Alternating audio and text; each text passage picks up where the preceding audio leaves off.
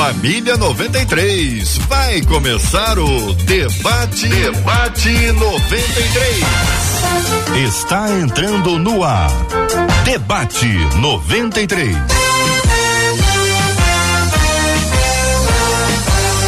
Realização 93 FM. Um oferecimento Pleno News. Notícias de verdade.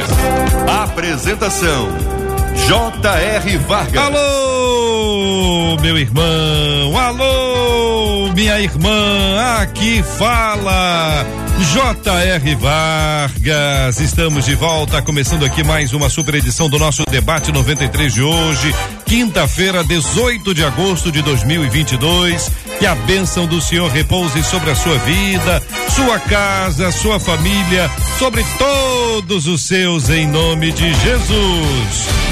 Debatedores presentes no nosso estúdio da 93 FM no lindíssimo bairro Imperial de São Cristóvão, pastor Meise Macedo, bom dia, bem-vindo, meu irmão.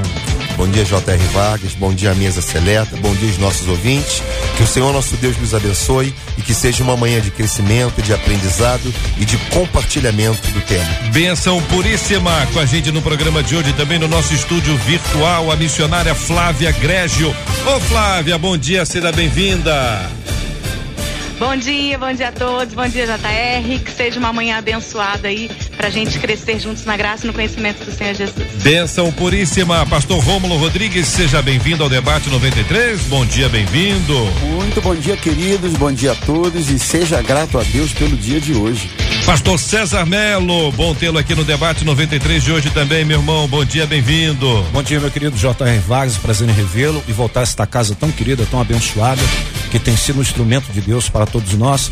Esperamos aqui contribuir com nossas opiniões, nossa análise e, acima de tudo, aprendendo com os colegas. Deus os abençoe. Amém. Marcela Bastos, bom dia. Bom dia, J.R. Vargas, nossos amados debatedores, nossos queridos ouvintes que já estão com a gente aqui no aguardo. O caso da Conceição Barbosa lá no Facebook, ela disse assim: alô, meu povo, alô, meu irmão, alô, minha irmã, eu estou esperando pelo debate, coloca no final. Bora! Então, bora lá, Conceição. Facebook Rádio 93.3 FM, já estamos ali.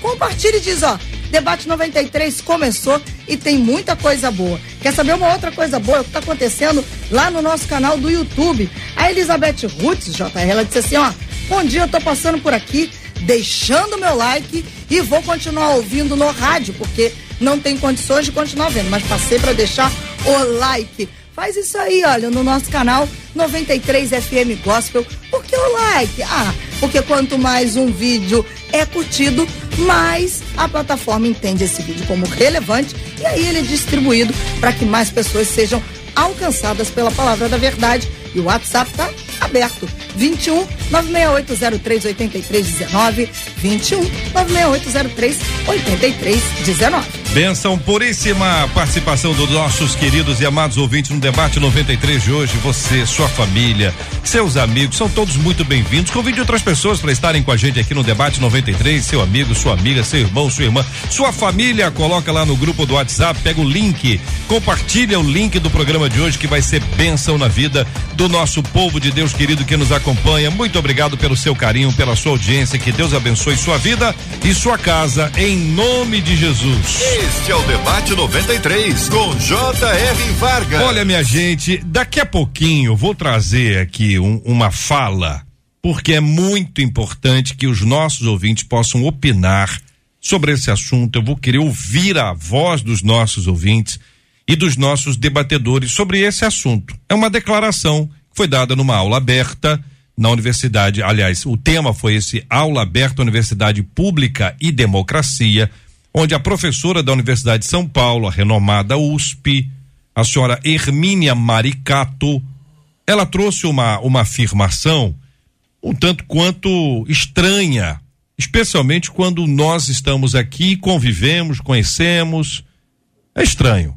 Ela falou que as periferias estão dominadas por igrejas que fazem parte de uma verdadeira máfia.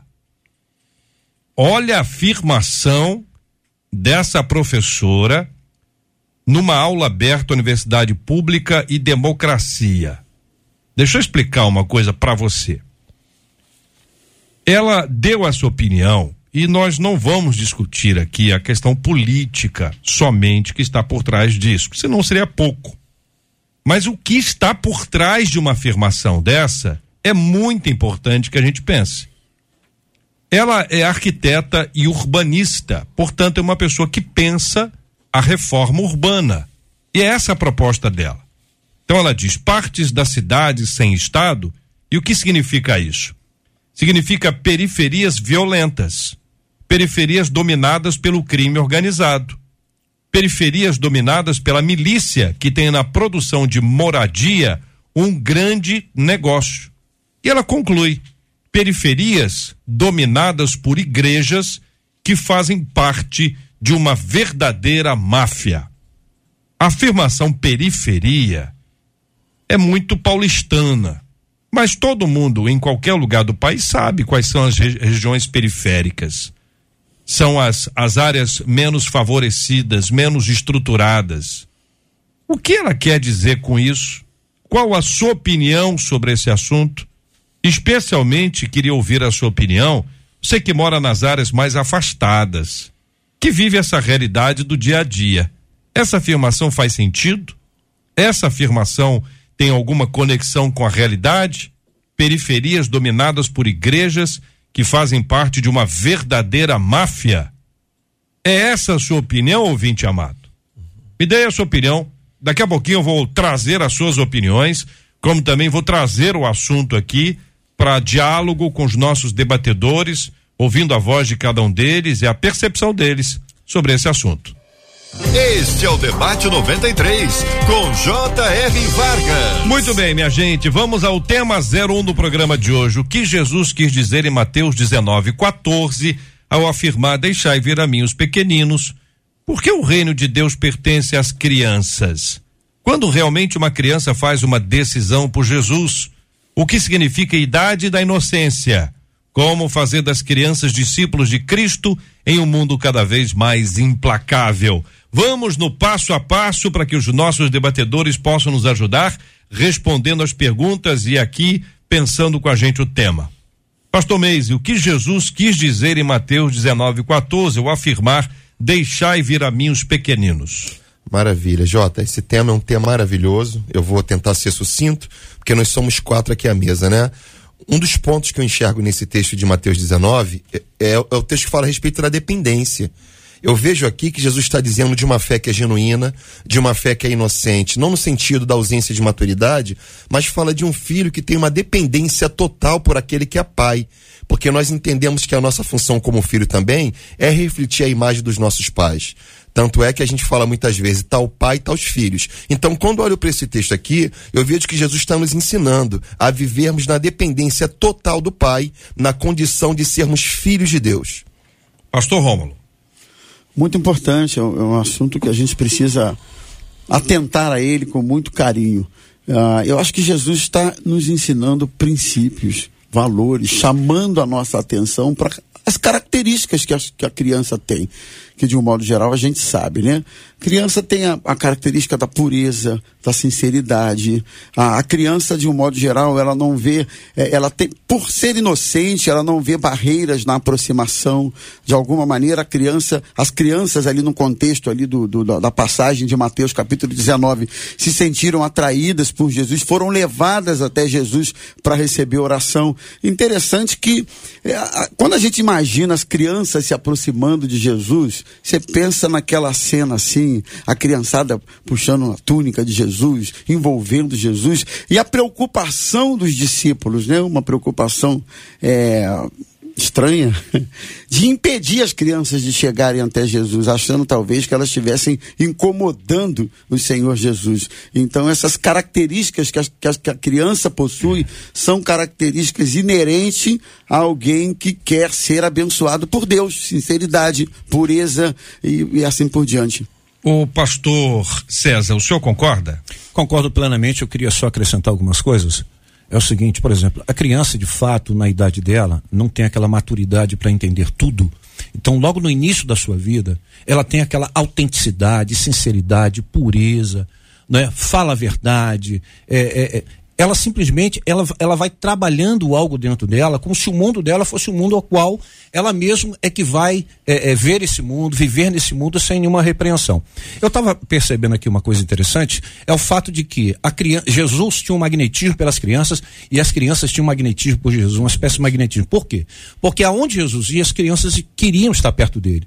Jesus, quando repreende os discípulos, deixar e vir as crianças das, tais ao reino dos céus, ele está ali justamente falando o seguinte: ó, vocês precisam ser como elas, na pureza, no caráter, nos valores, na ética, forjar um caráter. Que bom, JR, se nós pudéssemos, como adultos, sermos como crianças no passado, tá? Estarmos justamente é buscando aquilo de Deus, estarmos vivendo em adultos como se fôssemos crianças. Eu tenho um texto aqui interessante que está em Mateus, no capítulo 18, do 3 ao 5, e diz assim: Eu disse Jesus, eu asseguro que, a não ser que vocês se convertam e se tornem como crianças, jamais entrarão no reino dos céus. Portanto, quem se faz humilde como esta criança, este é o maior no reino dos céus. Quem recebe uma dessas crianças em meu nome, está me recebendo. Então, concluindo, eu penso da importância que Jesus mostrou aos seus discípulos sobre as crianças e dizendo: ó, oh, vocês têm que ser como elas, na pureza, na autenticidade, aí sim vocês serão os meus discípulos. Flávio Egrégio, você ouvindo os nossos queridos debatedores, a pergunta é a mesma: o que Jesus quis dizer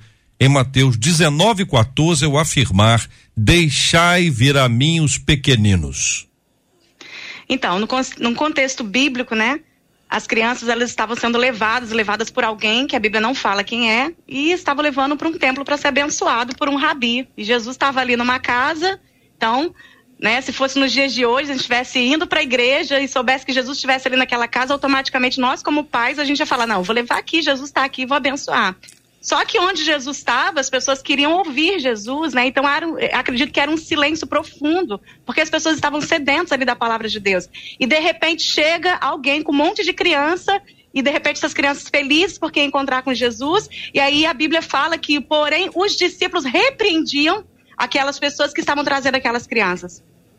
E a palavra repreender fala que é brigar severamente. Né? E o próprio Jesus, quando viu os discípulos que andavam com ele repreender, impedir as crianças de chegar para ele, ele brigou e disse: Deixa vir a mim. E a Bíblia fala, é muito legal que Jesus fala que Jesus é indignado, ele estava indignado. Só existem duas passagens na Bíblia que mostram que Jesus estava indignado. Uma foi a purificação do templo e outra essa passagem. Então Jesus ele ficou furioso naquele momento porque estavam impedindo as crianças de chegar até Jesus. E Deus ele, ele nos mostra, né, o seu ministério como algo relacional. Então Jesus ele quer se relacionar com as crianças, mas existem muitas pessoas que ainda fazem como os discípulos fizeram naquela época, estão impedindo as crianças de chegar até Jesus. Então, o próprio Jesus diz para nós, ensina para nós, né? Deixa vir as minhas crianças, dê acesso para que as crianças se acheguem a mim, porque eu quero me relacionar com elas. Muito bem. Então, nós temos aqui duas aplicações, uma literal, né, entendendo criança aí como a criança e não resta dúvida que existe essa aplicação e uma outra aplicação falando da inocência, de uma pureza, de uma ingenuidade que outros queridos também trouxeram aqui para o nosso entendimento. Na sequência, nosso ouvinte diz assim: por que o reino de Deus pertence às crianças? Está mais ou menos respondido, mas vocês podem iniciar por aí também. Mas, sobretudo, responder quando realmente uma criança faz uma decisão por Jesus. Eu vou começar com a Flávia, tá bom, Flávia? Quando realmente uma criança faz uma decisão por Jesus? Ela toma a decisão quando ela entende o plano salvífico, quando ela vê a necessidade dela de reconhecer que Cristo fez por nós na cruz do Calvário. Então, a gente às vezes fala assim, algumas, infelizmente, algumas igrejas acham que a gente só pode evangelizar a criança ou que a criança só tem, reconhece o pecado a partir dos seus sete anos. E só que nós temos a natureza pecaminosa. Então, desde a tenridade, nós temos que injertar Deus ali na criança e ensinar para ela o plano da salvação, que é a alfabetização espiritual. Então, quando a criança entende, quando ela reconhece o plano de Deus, quando ela reconhece que ela necessita da salvação, que ela necessita de Jesus, aí sim ela está pronta. Só que não existe uma idade específica para isso. Né? Por quê? Porque cada um tem a sua maturidade. Maturidade cognitiva, maturidade espiritual. A gente tem pessoas aí que são velhas, antigas na nossa igreja, e não teve ainda seu encontro com Jesus, porque ainda não teve essa maturação, esse entendimento. Então, eu não posso pegar uma criança, colocar uma criança numa caixinha e dizer, ó, é a partir de tantos anos, porque cada um tem o seu relacionamento com Deus. O meu filho mais velho, por exemplo, quando eu apresentei o plano da salvação para ele, com quase quatro anos, ele aceitou Jesus naquele momento. A minha filha cresceu ouvindo, mas ela só teve o seu encontro com Jesus aos sete anos de idade, sozinha assistindo um DVD. Então, cada criança tem a sua singularidade, cada criança tem a sua maturação e nós temos que respeitar isso, não colocar uma, um rótulo na criança. Meninos, o que, que vocês acham? JR, eu penso o seguinte, eu concordo plenamente com a Flávia, mas queria só é, colocar uma dentro da seguinte maneira: a criança precisa ser ensinada, como diz Provérbios, ensina a criança o caminho que deve seguir, quando ela cresça, ela não, não se desvie. Então é o tempo todo Cristo. Eu dou o exemplo da minha filha, hoje com 34, ela dizia aos quatro, cinco anos, pai, não quero ir à igreja. Não, você não tem que querer, você tem que ir. É forjar um caráter na criança através disso tudo. É buscar nela uma autenticidade para ela não perder os valores, os princípios, a ética. Essa é a essência do evangelho. Para que quando chegar um determinado momento, ela vai entender que de fato este é o único caminho e ela precisa deste caminho. Eu quero destacar um aspecto importantíssimo nesse processo.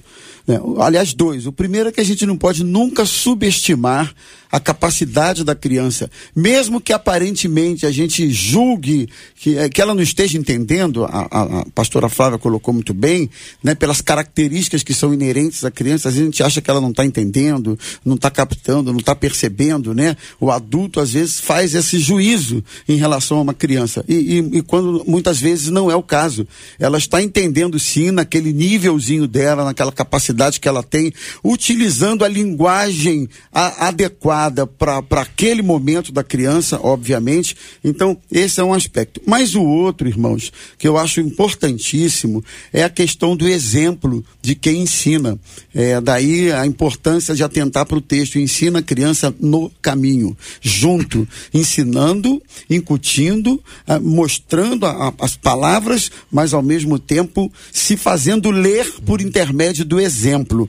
Né? Então, se a gente de fato quer ver a semente crescendo e frutificando no, no, na criança, isso precisa ser seguido do exemplo de quem ensina. Então, eu acho que isso é muito importante também, até pela questão da confusão na cabeça da criança. Porque se você ensina uma coisa, se você ensina valores para a criança, repito, mesmo quando criança, ela tem a sua capacidade de uhum. absorver uhum. valores, e isso precisa caminhar junto com o exemplo. Uhum. É, Jota, eu queria completar aqui a palavra do pastor Romulo. Eu acho importante isso aqui.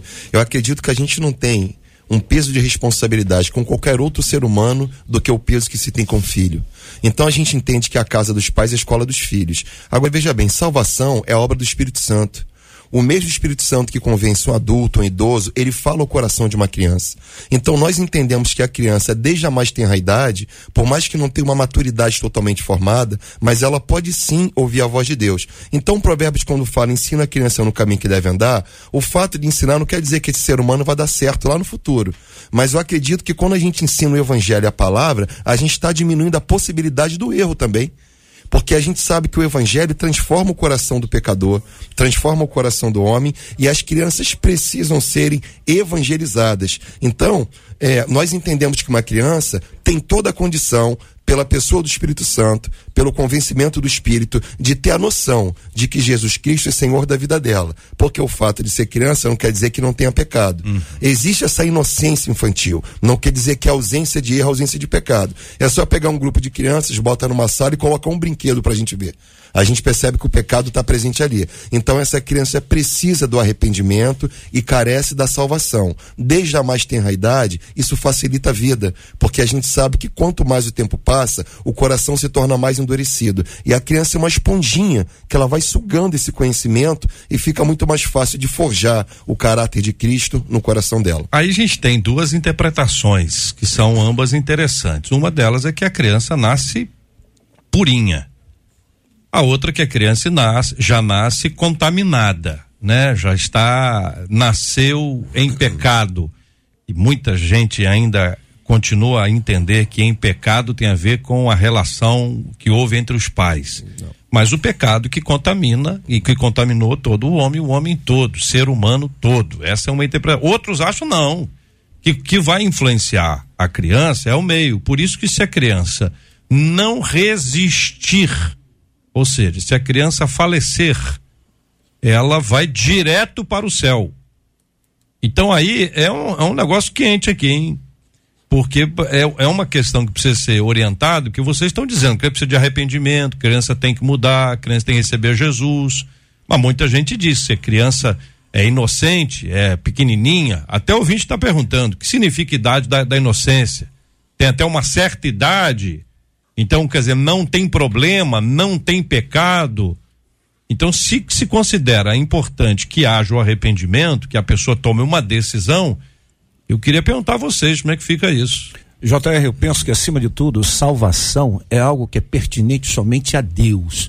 Se Deus consegue perdoar um homem vil, tentador, terrível na sociedade, que fez um monte de atrocidade, por que, que não pode também é, é, dar a entender eu, por exemplo, sou de linha de que uma criança é criança, morreu no popular, direto para o céu, ponto. Agora, é, é, o, o, que acontece com o desenvolvimento dessa criança? No início, nós estamos dizendo aqui o seguinte: a criança precisa ser ensinada, o caminho, os pais têm que ensinar ela, no contexto cristão, todos esses valores para não se perderem, eles têm que estar atentos a isso aí. É óbvio, quando chega uma certa idade, a opção de ficar ou não, de crer ou não, seria dela. Mas a princípio que dá a entender estatisticamente que mais de 90% conseguem manter o caminho se for ensinada. Mas Agora, aí, pastor César, pequenininho então, é, é esse é o ponto que eu queria sim, entender. Sim. Eu creio. Não, sim, o senhor crê que a criancinha, bem pequenininha, se vier a falecer, é direto para o céu. Eu isso, creio. Isso que o senhor, o senhor falou. Aí, aí a gente tem no outro lado aqui, eu vi a Flávia falando que o filho dela foi aos quatro, a filha dela foi aos sete, que houve ali uma mudança. É até difícil, né, Flávio, falar que houve uma mudança de vida. Mas, enfim, você ah, que é mãe, não, você há. que sabe. Conta aí. Jamais alguém que se encontra com Jesus não há mudança de vida. Todos aqueles que se encontram com Jesus se relacionam com ele, há uma mudança de vida. É, o que eu estou dizendo, eu, Flávio, eu, é o seguinte: é no, jamais... na, naque, naquele aspecto de, de dizer o seguinte: olha, o cara matava, não mata mais, roubava, não rouba mais. Então você tem no, no adulto é, é nítido, é fácil da gente identificar, verificar que houve uma mudança. Numa criança, claro, por isso eu estou perguntando se a mãe sabe mais, por isso estou perguntando a você, até por conta dos seus filhos, sabe da mudança que houve nos filhos, ainda que tenha quatro anos. Isso. Então, é como o pastor Rômulo disse, né? Na verdade, a, até anotei aqui a frase dele que ele falou que a casa dos pais é a escola dos filhos. É verdadeiramente isso. Os filhos, eles aprendem a pecar dentro de casa. Quando alguém liga e você, o pai fala assim, ó, diga que eu não tô. Quando você vai no rodízio de pizza e fala, fala que você tem tanta idade para você não pagar. Então, as crianças aprendem a pecar dentro de casa. E o discipulado também também tem que ser feito dentro de casa, né? Nenhum, nenhuma história da Bíblia, nenhum relato da Bíblia fala que existiu um ministério infantil. Isso me ensina, né? E Deuteronômio fala isso para nós, que o discipulado do seu filho tem que ser dentro de casa, né? Eu jamais vou, como diz o pastor César, jamais vou falar se fulano foi para o inferno, se foi para o céu, porque a salvação pertence ao Senhor Jesus, né? E ele que conhece a intenção do coração de cada um. Só que as crianças, né? Essa questão da idade da razão eu, não concordo, isso é uma teoria é, é, filosófica, né, que estuda sobre a existência né? Então eu acredito muito na natureza pecaminosa, acredito muito que manteiga e mel a criança vai comer até que saiba distinguir o que é bom e o que é ruim. Sim, acredito sim. na natureza adâmica e acredito no discipulado. Então nós apresentamos, nós vamos treinar essas crianças, nós estamos discipulando essas crianças para ser líderes amanhã. Então, é, quando, quando é uma criança morre, por exemplo, né? Não vou, volto, não vou afirmar sobre salvação, mas eu acredito muito, né? E a Bíblia me ensina isso, que a, os pais, eles são é, é, autoridades espirituais sobre a vida dessa criança. Então, os pais, eles vão ensinar esses filhos. Então, ontem, por exemplo, eu vi um vídeo na, no, no YouTube de uma pessoa famosa que ela tem um personagem que se tornou famoso também e que essa personagem foi desenvolvida dentro de um centro espírita e ela fala no vídeo, a pessoa fala no vídeo, é, é, minha mãe me levava para o centro desde pequeno, então aquele pai discipulou dentro daquilo que ele acredita. Agora, muitos pais não querem discipular os próprios filhos, querem jogar na conta do pastor, jogar na conta do líder do Ministério Infantil, uma responsabilidade que é deles. Então, como eu entendo que os pais, desculpa, tô falando muito, como os pais são autoridade espiritual sobre a vida da criança, criança, elas respondem por elas no mundo espiritual. Então eu acredito muito nisso, que os pais discipulam naquilo que eles acreditam. Então, infelizmente, né? Não vou, não vou julgar a salvação de crianças, mas é duro imaginar, mas tem crianças que não recebem a salvação. E aí, pastor É, o que Rômulo? te- Olha, gente, o que o texto nos parece fornecer por Jesus é que das crianças é o reino dos céus. A gente é que tenta fazer a separação pedagógica, a separação até que ponto, é, até que idade, mas o que eu vejo no texto é uma abertura de Jesus para as crianças, né? Agora, em que momento a criança pode ah, passar a ser salva? Eu estou pensando aqui no seguinte: em algum momento, quando a criança consegue ter consciência de que é pecadora, não é? É pecadora por quê? É pecadora porque já nasceu nessa condição. E aí, de novo, isso tem que ser explicado de uma forma adequadíssima à capacidade dessa criança entender. Então, acho que a eficiência de quem explica, junto com a obra do Espírito Santo, que já foi falado aqui, é uma combinação que vai favorecer demais o entendimento dessa criança. Agora, o que pode ser um divisor de águas na questão da salvação é o momento da compreensão da consciência de que é pecadora. Compreensão, de novo, na- da, da maneira dela, né? De que Jesus morreu na cruz, morreu por ela, morreu para salvar. Salvar de quê? Da condenação eterna e, e tal. E que que, que salvar para onde? Para o céu. É, no momento que a criança consegue ter esse entendimento, e aí as variáveis, a gente já falou sobre isso, a idade, o contexto, etc., o acesso dessa criança a esse ensino, nem todas têm esse acesso, né, irmãos? A gente está pensando aqui em crianças que, que nascem na igreja, que estão na igreja desde pequenininha, mas tem criança aí que não. A realidade dela é outra, nunca foi apresentado isso para ela. Então, assim, essas variáveis existem. Existem. Mas no momento que uma criança pode ter esse entendimento, acho que a, a salvação pode se processar na criança. Aí- Agora, em último caso. Aí, perdão. pastor Rômulo, é, Mateus 18 nos ajuda um pouquinho a caminhar. Naquela hora aproximaram-se de Jesus os discípulos perguntando: quem é porventura o maior no reino dos céus? Jesus, chamando uma criança, colocou-a no meio deles e disse: Em verdade vos digo que se não vos converterdes e não vos tornardes como crianças, de modo algum entrareis no reino dos céus. Portanto, aquele que se humilhar como esta criança, Pronto. esse é o maior no reino dos céus. Pronto. E quem recebeu uma criança tal como esta em meu nome, Pronto. a mim me recebe. Já sintetiza tudo. né? pronto, Mateus criança é 18, de 1 a 5. Sintetiza tudo. O contexto é mais amplo. Ô, Jota, eu queria Sim, citar aqui, se você me permite. Claro, querido. Provérbios 20, versículo 11 vai dizer assim: Até a criança se dará a conhecer pelas suas ações, se, se a sua obra é pura e reta. As nossas ações a gente se dá a conhecer. Isso é uma coisa muito complicada determinar até onde é salvo, até onde é perdido, até onde compreende, porque a gente tem que entender que uma coisa é o pecado original, isso é inquestionável. Outra coisa é o pecado pessoal. São duas situações.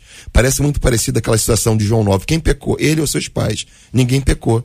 Isso se manifestou para a glória de Deus. O pecado original é lógico, a gente nasce debaixo dele, né? A depravação total, de acordo com, com o nosso entendimento. Quando a gente fala desse conceito da criança aqui, de entrar com o evangelho, é por conta do pecado pessoal daquela criança. E aí, eu acho que o fato de ser humilde, de ser inocente, é, é porque eu acho que a criança não tem, às vezes, a noção de perigo que um adulto tem. Por exemplo, criança coloca o dedo na tomada e não pensa nas consequências disso. Uma pessoa adulta que tem uma maturidade melhor, dificilmente a gente põe o dedo na tomada de forma proposital. Então a gente não consegue determinar, né, essa isso, mas eu diria em linhas gerais, a criança tem que ser evangelizada desde a mais tenra idade, desde que se desde que coloca um filho no mundo. A gente já está orando, está evangelizando, está entrando com a palavra, apresenta o plano da salvação para que no futuro seja um adulto salvo, redimido e lavado no sangue de Jesus. Muito bem, são 11 horas e 28 minutos, horário de Brasília. Nós acolhemos no debate 93 de hoje o pastor Meise Macedo, o pastor Rômulo Rodrigues, pastor César Melo e a missionária Flávia Grégio. Estamos tratando sobre este assunto importantíssimo, falando das nossas crianças. Inclusive, há uma pergunta muito importante: como fazer das crianças discípulos de Cristo em um mundo cada vez mais implacável? E nós vamos tocar nesse assunto já já aqui no nosso debate 93 de hoje, minha gente. Este é o Debate 93, com J.R. Vargas. Você pode ouvir o podcast do Debate 93. Encontre a gente nos agregadores de podcasts e ouça sempre que quiser.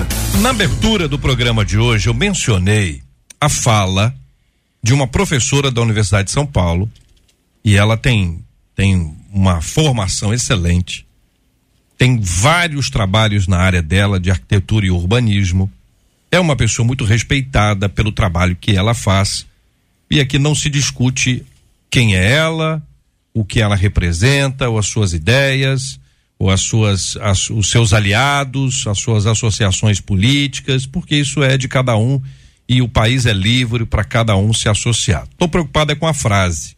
E a frase dela que eu trago para os nossos debatedores opinarem e vou começar ouvindo os nossos ouvintes sobre esse assunto.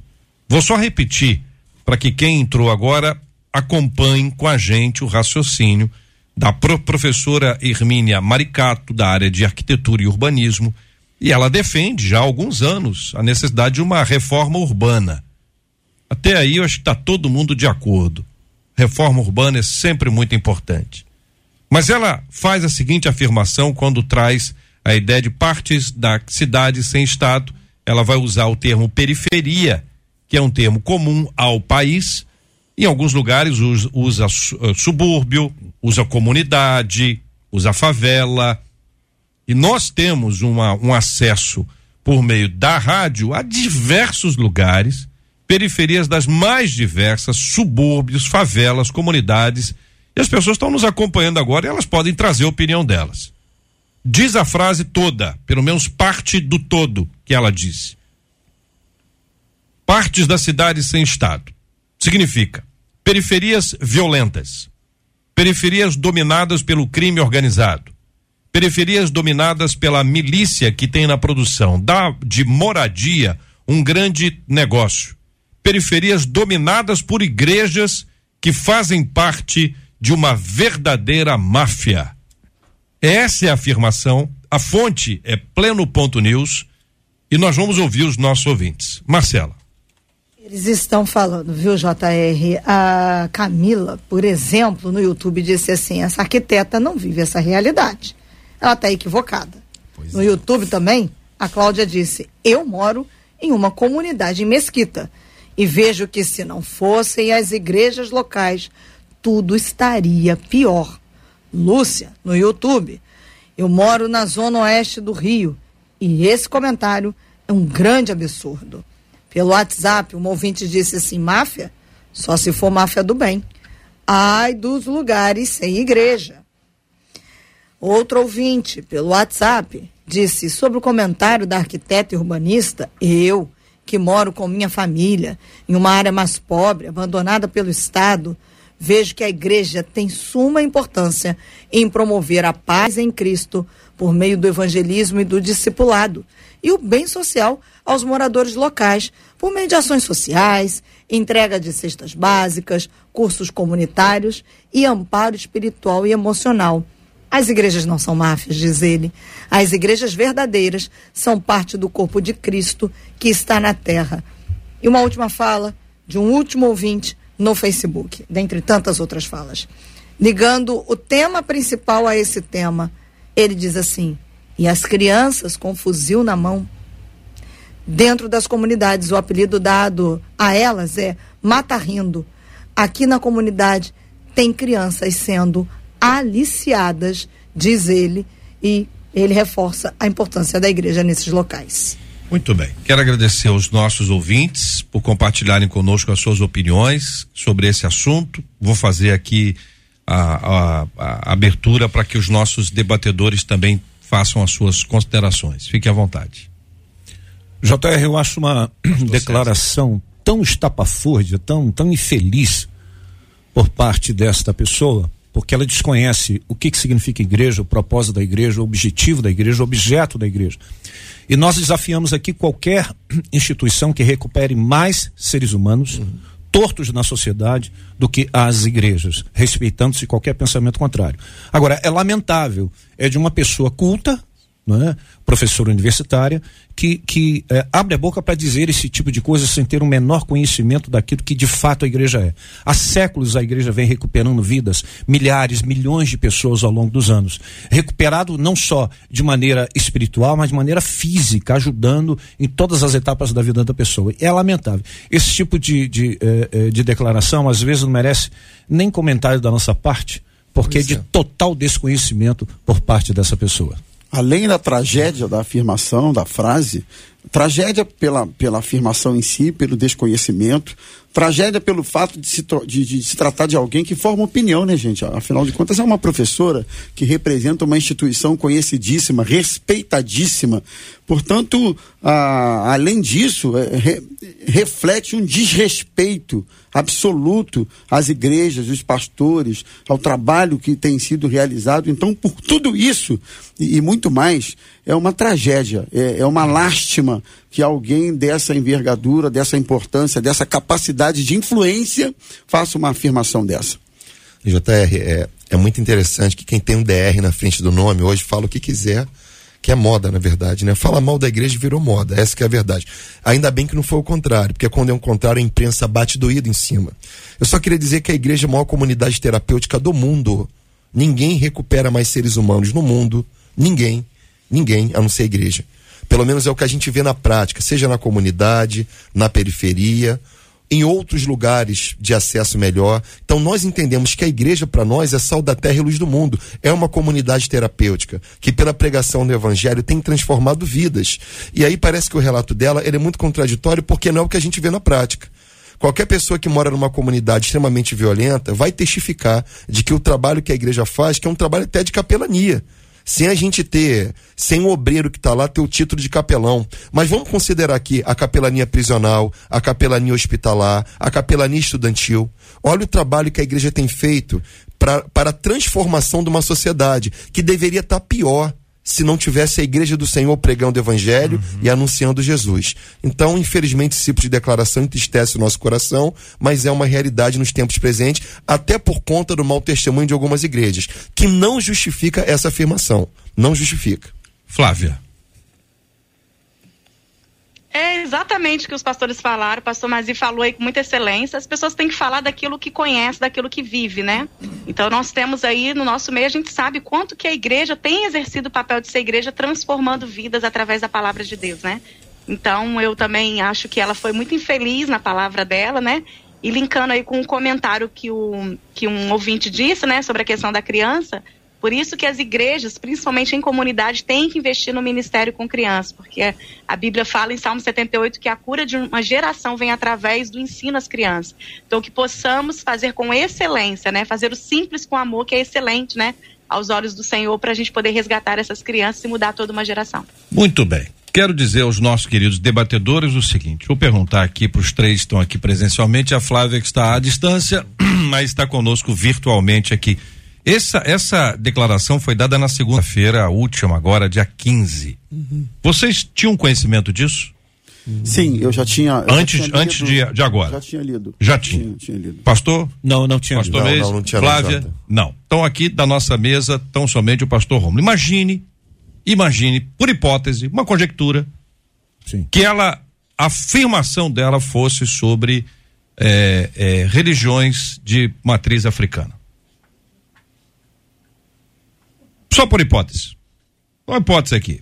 Se ela dissesse, olha, vamos acabar com todos as, as religiões, isso aqui não pode, na periferia, tem que tirar isso. Se ela dissesse isso, imagine bem a repercussão disso e o número de pessoas que estaria se manifestando sobre esse assunto. Sabe por que, que a gente precisa conversar um pouco mais sobre esse assunto? Porque a gente fica muito calado. Sim, que verdade. A gente fica muito calado. Não é, não é briga, não, gente, é conversa. O problema é que quando a gente vai conversar, a gente briga. Aí perde a razão.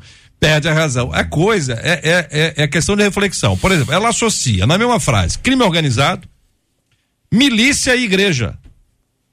Na mesma frase, ela coloca tudo junto, tudo junto e misturado.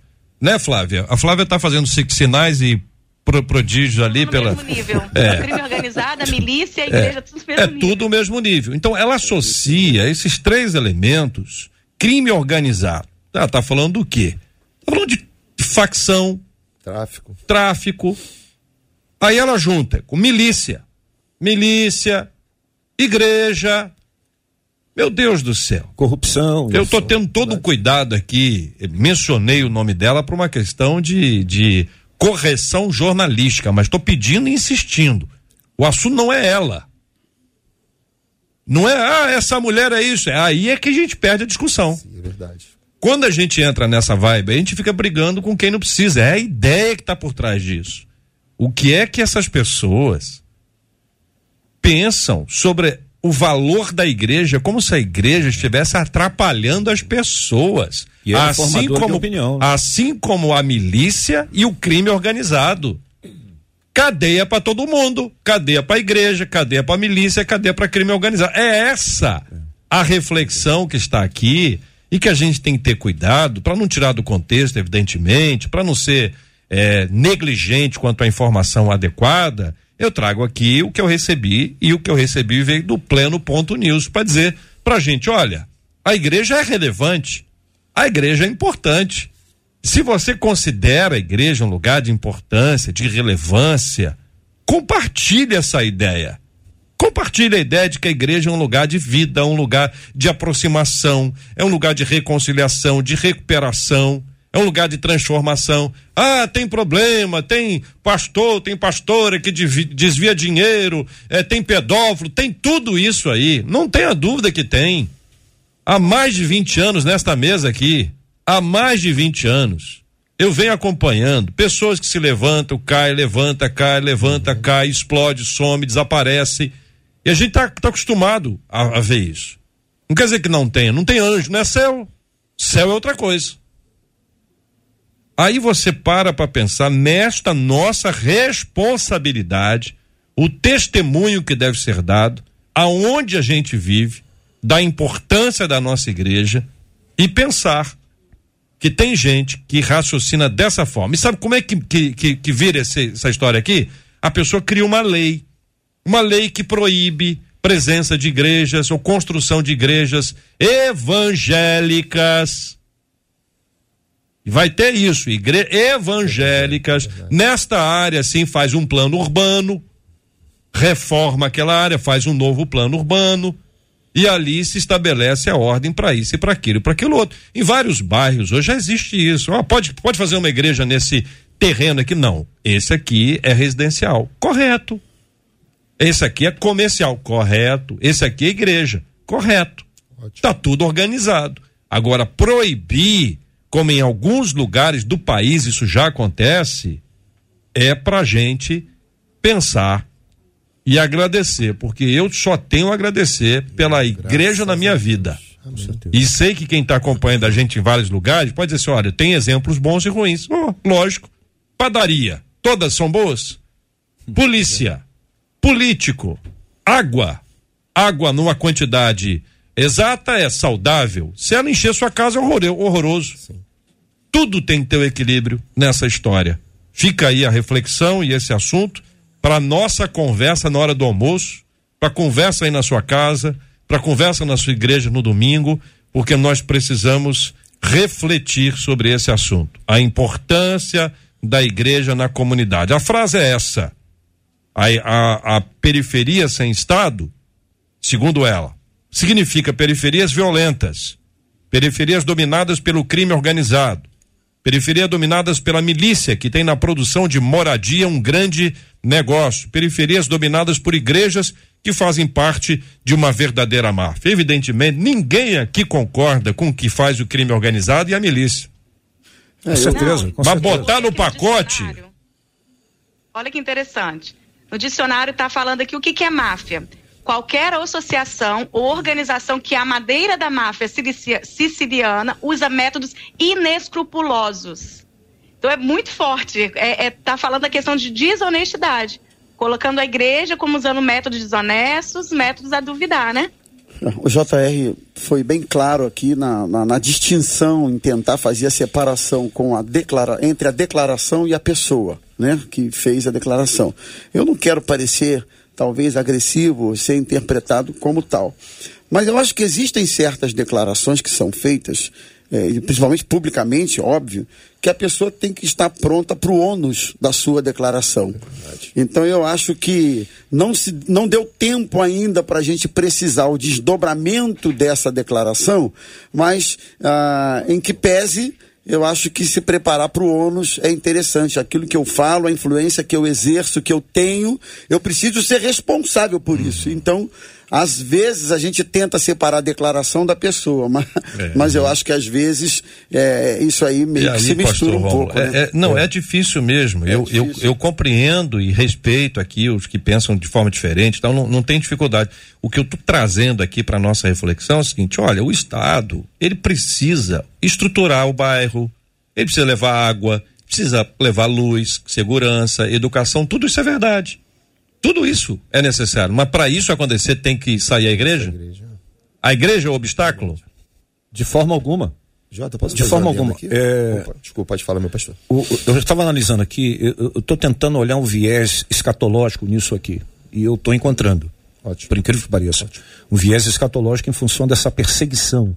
Já há um plano no, no pano de fundo do diabo, com certeza, é criar esse mal-estar como se a igreja fosse o mal na terra. Muito pelo contrário. A igreja, como o pastor ainda há pouco disse, nós, vós sois a luz do mundo e sol da terra, diz Jesus. O problema é que nós temos que combater, não, nós não podemos nos calar. Como João Batista não se calava, Elias não se calava. Nós temos que falar. Porque o que, que querem? É, é tirar a igreja? A igreja aqui é uma doença na terra, na cidade. O que, que a igreja tem a ver? Não, não, não há a menor condição de você fazer equiparações de uma máfia né, que trafica, faz uma opção de coisa errada, com uma igreja que só traz só traz bênção, alegria. É a maior comunidade, como o pastor falou, terapêutica do mundo. Falando agora como psicólogo. De fato é, nós recuperamos pessoas do ponto de vista psicológico, do ponto de vista físico, do ponto de vista espiritual, do ponto de vista familiar. Nós recuperamos. Isso é fundamental. Agora, essa equiparação repito, foi uma pessoa, a gente não está falando a pessoa, ela pronunciou isso aí, mas vamos tentar entender e combater esse tipo de viés. Que, sinceramente, como Jesus falou, ele disse assim: as portas do inferno não prevalecerão contra a minha igreja.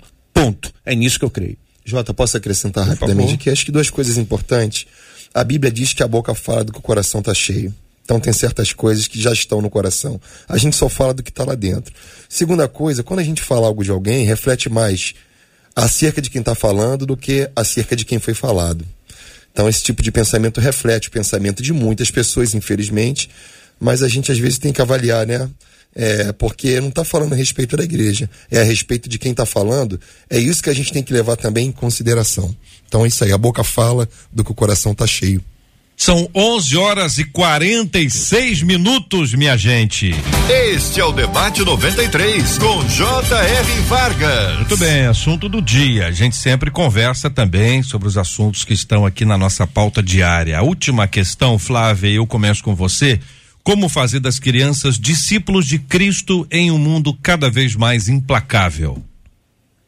Bíblia educando as nossas crianças evangelizando, discipulando, mostrando para ele a verdade, né? Nossas crianças têm que ser como Daniel. Por que, que Daniel não se contaminou lá na Babilônia? Porque ele tinha ensinamentos dentro de casa. Então nós precisamos entender que nós já estamos vivendo na Babilônia. Então é, a gente precisa ensinar tudo o que a gente puder dentro da nossa casa, dentro das nossas igrejas, nossas crianças, para quando chegar, por exemplo, numa faculdade ouvir barbaridades, ele saber se posicionar e ele e isso não abalar a fé dele, porque foi injetado dentro de casa o cristianismo, a palavra do Senhor Jesus. Senhores. É. O que é o discípulo? Discípulo é aquele que copia, que segue, que, eh, que se inspira no seu mestre, né? Nos tempos antigos, no mundo antigo, os mestres, os filósofos, os rabinos discursavam os seus saberes para os seus discípulos e, e, eles aprendiam, bebiam daquela fonte. Então, basicamente, e, e, conduzir uma criança nesse caminho é você ensinamento e exemplo, ensino e exemplo, ensino e exemplo. Eu vejo que, além disso, penso que além do ensino tem, tem uma coisa chamada monitoramento. Tem pessoas que não monitoram seus filhos. Não adianta você ensinar na igreja, você tem que ver o que, que ela está assistindo numa, nas redes sociais, vendo nas redes sociais, no seu celular, tipos de jogos que estão repleto de violência e dentre outros viés que fazem com que as nossas crianças sejam destruídas de fora para dentro, dentro para fora. Então, o monitoramento é fundamental por parte dos pais, vigiar, né, observar o comportamento, a a parte cognitiva, é, é, tipos é, é, de situações que envolvem o psicológico da criança, como a ansiedade, por que, que essa criança está ansiosa na idade que tem, enfim, esse monitoramento que muitos pais largam, deixam para lá. Não, tem que monitorar, ensinar e monitorar. Isso aí. Muito bem, o pastor Meis usou uma expressão que eu achei muito importante para a gente repetir: casa dos pais, escola dos filhos. Uma expressão muito boa, muito boa. Acho que vale a pena anotar, não sei de quem é, perguntei ele aqui em off se, se era dele. Acho que a gente até precisava honrar essa pessoa que fez essa, essa frase aí, porque essa frase é muito boa. Verdade. Essa, essa verdade. expressão. Fale um Google aí, vê se tem alguma verdade, coisa aí sobre esse assunto, de repente aparece. Gente, Casa dos Pais. Escola dos é Filhos. escola dos Filhos. Escola dos Filhos. Não. Tem, tem interpretação aí. É alguém que eu já disse Casa dos Pais. Tempo, mas não sei nem de onde que eu tirei. Escola dos Filhos. Porque é muito boa essa frase. Ela dá um resumo da importância que há em de um livro. Muito bem. Ah, o nome de um livro, excelente. Não sei se o livro é bom, não posso nem anunciar o livro aqui, o autor. Já capa. Né, porque. Deve deixa eu ver aqui, tempo. peraí. Tá pequeno, peraí. Eu vou ver aqui enquanto eu vou conversando com, com vocês, vou me despedindo dos nossos queridos debatedores e ouvindo a fala dos nossos ouvintes. O que que os nossos ouvintes falaram sobre esse assunto no finalzinho aqui para ouvir a opinião deles, ô Marcela? Na verdade, eu vou encerrar com duas mães, contando duas histórias. Uma delas é a Nailda. No Facebook, ela disse assim: Eu sou mãe biológica e mãe na fé do meu filho e da minha sobrinha. Eu falei de Jesus para eles. Eles aceitaram. Eles tinham seis anos de idade. Orei para que Deus cuidasse deles, guardasse e os mantivesse no caminho que segurasse nas mãos deles até os últimos dias da vida deles, aqui nessa terra. Aos 12 anos, eles foram batizados e até hoje, graças a Deus, nunca saíram da presença de Deus. Eu estava ali, dando exemplo com a minha vida como serva de Deus.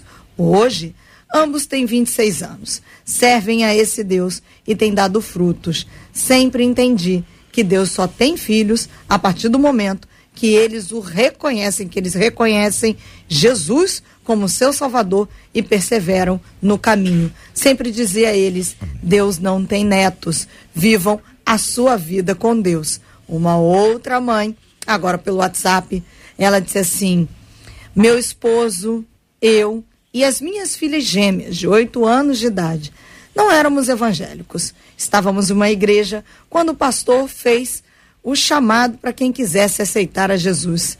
Sozinhas, as minhas duas filhas foram lá na frente. Foi então que eu e meu esposo também reconhecemos Jesus como nosso Salvador. Elas foram sozinhas, nós não esperávamos. Elas só tinham oito anos, mas a partir daquele dia, toda a nossa casa foi alcançada conta essa ouvinte. Graças a Deus por essa palavra. Muito obrigado aos nossos queridos e amados ouvintes ligados aqui no nosso debate 93. Sempre uma alegria muito grande ter vocês com a gente aqui. E outro ouvinte nosso está dizendo o seguinte: é verdade? Tá perguntando, hein? Ele tá com dúvida. É verdade que Deus pode cobrar de mim os erros dos meus familiares que viveram antes de mim? Eita. Já pensou? O que, que seu avô fez? Ih, é vai pagar a conta, hein? Vai pagar a conta. A é isso? Está em Jeremias 18. Pera aí, pastor, calma aí. Pastor. Foi isso que entendi ao ler a passagem de Êxodo 20, Exato. versículo 5, que diz: Sou Deus zeloso, Exato. que visito a iniquidade dos pais nos filhos, até a terceira e quarta geração daqueles que me aborrecem. Como filhos, Deus nos fará pagar pelos erros dos nossos pais Seria essa a explicação para tantos bebês inocentes que já nascem com doenças graves? É justo ser cobrado por algo que não cometemos? O que fazer para não ser cobrado pelos erros dos meus antepassados? Debatedores já estão querendo responder. Mas esse assunto é amanhã, minha gente. Que que é isso, igreja? Segura aí. Esses e outros assuntos estarão amanhã, se Deus quiser, a partir das 11 horas da manhã, em mais uma super edição do nosso Debate 93. Muito obrigado, os nossos queridos debatedores, pastor Meise Macedo, pastor auxiliar da Primeira Igreja Batista de Irajá. Muito obrigado, meu irmão. Muito obrigado, JR. Queria deixar uma dica aqui para os nossos ouvintes porque Marcos 10 e Mateus 19 começa falando de divórcio e casamento, fala de filhos depois. Uma boa maneira de você discipular seu filho é ter um casamento saudável, tá? Pensa nisso. Deus abençoe, obrigado por tudo. Um abraço aqui para minha esposa, um abraço para tia Ângela que nos ouve também e um abraço para toda a PIB de Irajá. Flávia Grégio, missionária, pedagoga, tá aí com uma obra Cuidado, Proteção e Libertação Infantil que tem como título O Alvo: Crianças na Mira de Satanás que escreveu ao lado de Oswaldo Lobo Júnior, da Caroline Vargas e a Flávia Grégio está com esta obra que a MK está lançando ah, nessa versão digital pela Amazon Kindle, Google Playbooks, iBooks, Kobo, Livraria Cultura. Tá disponível aí, né, Flávia? Tá disponível sim. É, é muito legal. Eu amei o tema de amanhã. Inclusive, o livro fala um pouquinho sobre isso, porque a gente trabalha essas questões espirituais, heranças espirituais dentro do livro. Então, é muito bom aí você estar tá entrando aí na plataforma digital e adquirindo o seu e-book. Eu quero agradecer aí a todos, agradecer a nossa equipe da Dep Kids que está ouvindo a gente aí. Um abraço pro meu pastor. Obrigada, gente. Que Deus continue abençoando. Eu quero deixar só aqui para terminar uma pergunta para reflexão, né? Se a gente acredita que a salvação é automática para as crianças, que elas já vão para o céu automaticamente, por que, que existe ministério infantil na nossa igreja? É para discipular as crianças ou é para tomar conta de crianças? Nós somos pastores de crianças ou somos babás das crianças enquanto os pais estão no culto? Então são reflexões que a gente tem que ter sobre realmente valorizar a importância da criança e dizer que uma, uma igreja sem criança é uma igreja sem futuro. Então nós temos que ter crianças na nossa igreja para a gente poder crescer uma igreja saudável, espiritualmente e emocionalmente falando. Muito bem, Flávia, muito obrigado pela sua presença aqui no debate 93. Você tem muitas fãs, muitas amigas, colegas.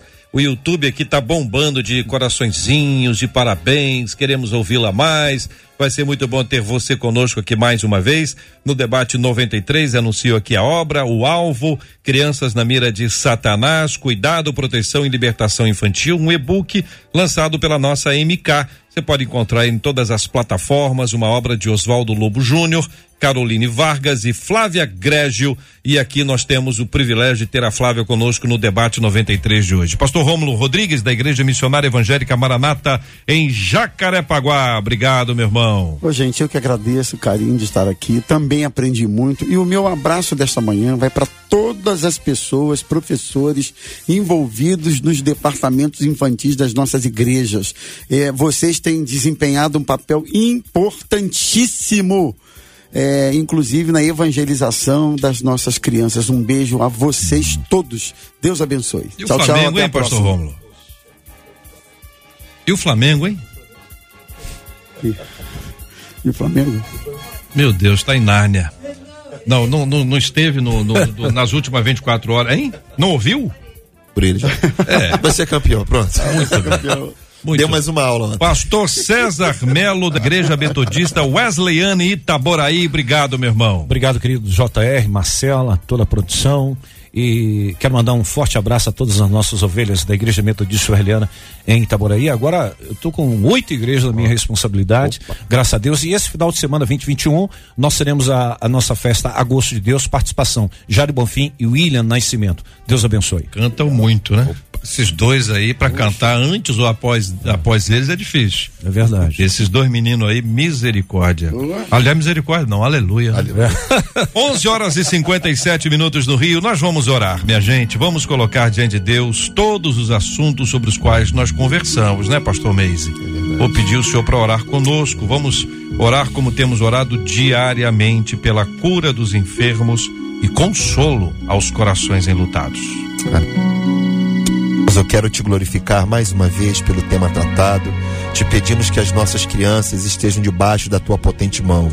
Que o evangelho que salva, que transforma, que cura, que redime, seja uma verdade absoluta no coração de cada pequenino. Colocamos em tuas mãos as pessoas enlutadas, pessoas que precisam do teu consolo e da tua visitação, todos aqueles que carecem da cura, nós pedimos o teu sobrenatural e o teu extraordinário, pois só o Senhor é Deus na nossa vida. Toma as igrejas evangélicas, ó Deus, por todo o Brasil, que, que as igrejas possam ser o sal da terra, a luz do mundo, que nós sejamos o teu povo, o povo que se chama pelo teu nome, que o Senhor possa edificar a igreja brasileira, para que sejamos uma voz profética de cura e de transformação para essa nação que carece muito da tua misericórdia. Nós te agradecemos por tudo, no nome de Jesus. Amém. Te abençoe. Você acabou de ouvir Debate 93.